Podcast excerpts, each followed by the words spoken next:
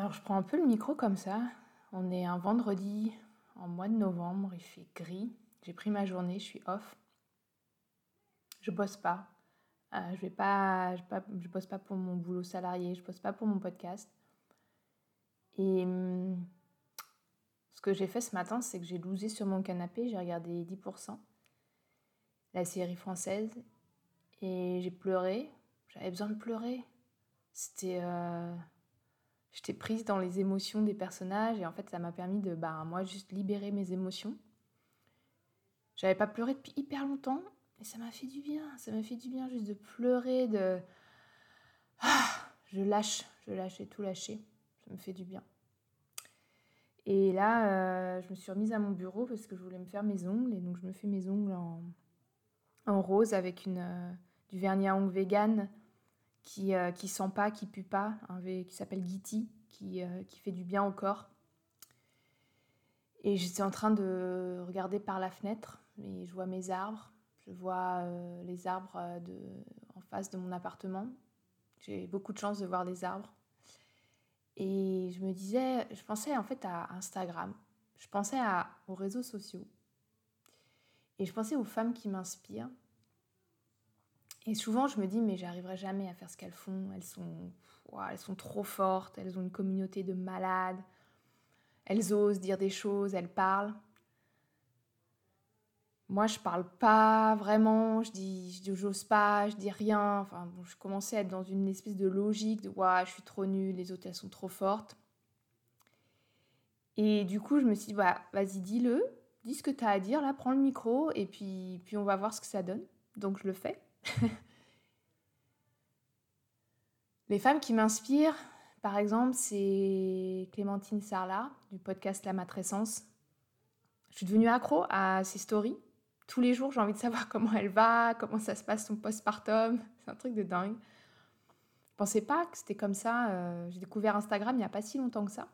Bah, pour mon podcast quand j'ai commencé, donc en juin dernier.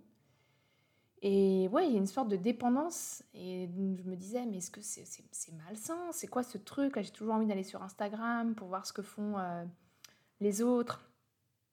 Et je me suis dit, bah en fait, non, c'est pas malsain. En fait, les, les, les, comptes que je suis, c'est des comptes qui m'inspirent. C'est des femmes, la majorité, c'est des femmes. Donc il y a la matrescence, il y a Je m'emballe clito, il y a Entre mes lèvres, il y a hum, Bliss Stories, il y a Le Gratin, il y a Change ma vie, Clotilde Dussolier. Toutes ces femmes, elles m'inspirent. Il y a Adora Muto, je sais pas, elles disent des trucs qui me, qui me parlent.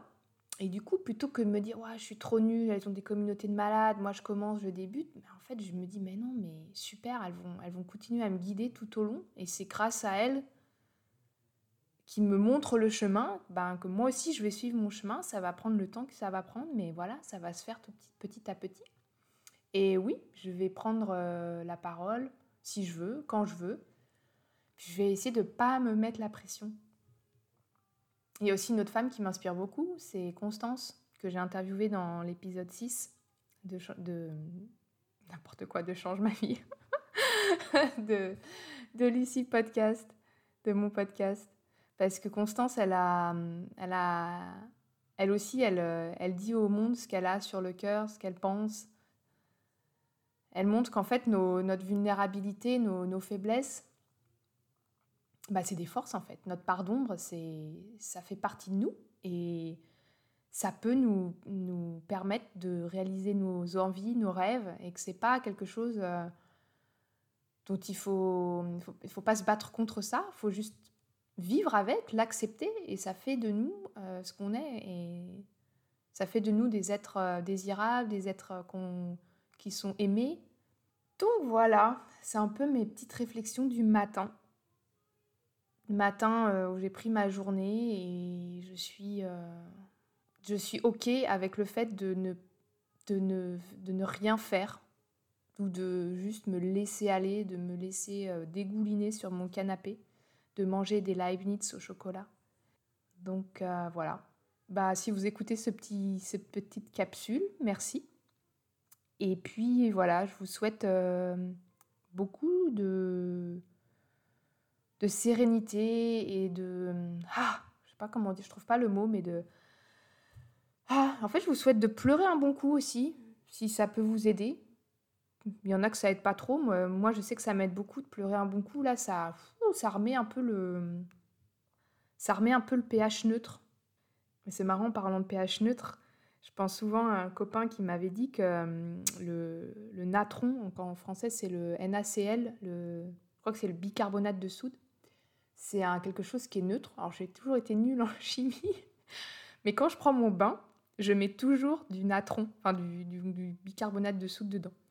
Parce que soi-disant, enfin apparemment, ça remet le, corps neutre. Vous savez, il y a l'acide et le basique, je crois. Et en fait, voilà, ça remet le corps neutre. Donc en fait, euh, moi, pleurer, ça me remet, euh, ça me remet les, émotions un peu à, un pH neutre. Donc voilà, et je suis curieuse aussi de savoir vous comment vous faites pour remettre vos émotions au pH neutre. Je vous embrasse. Ciao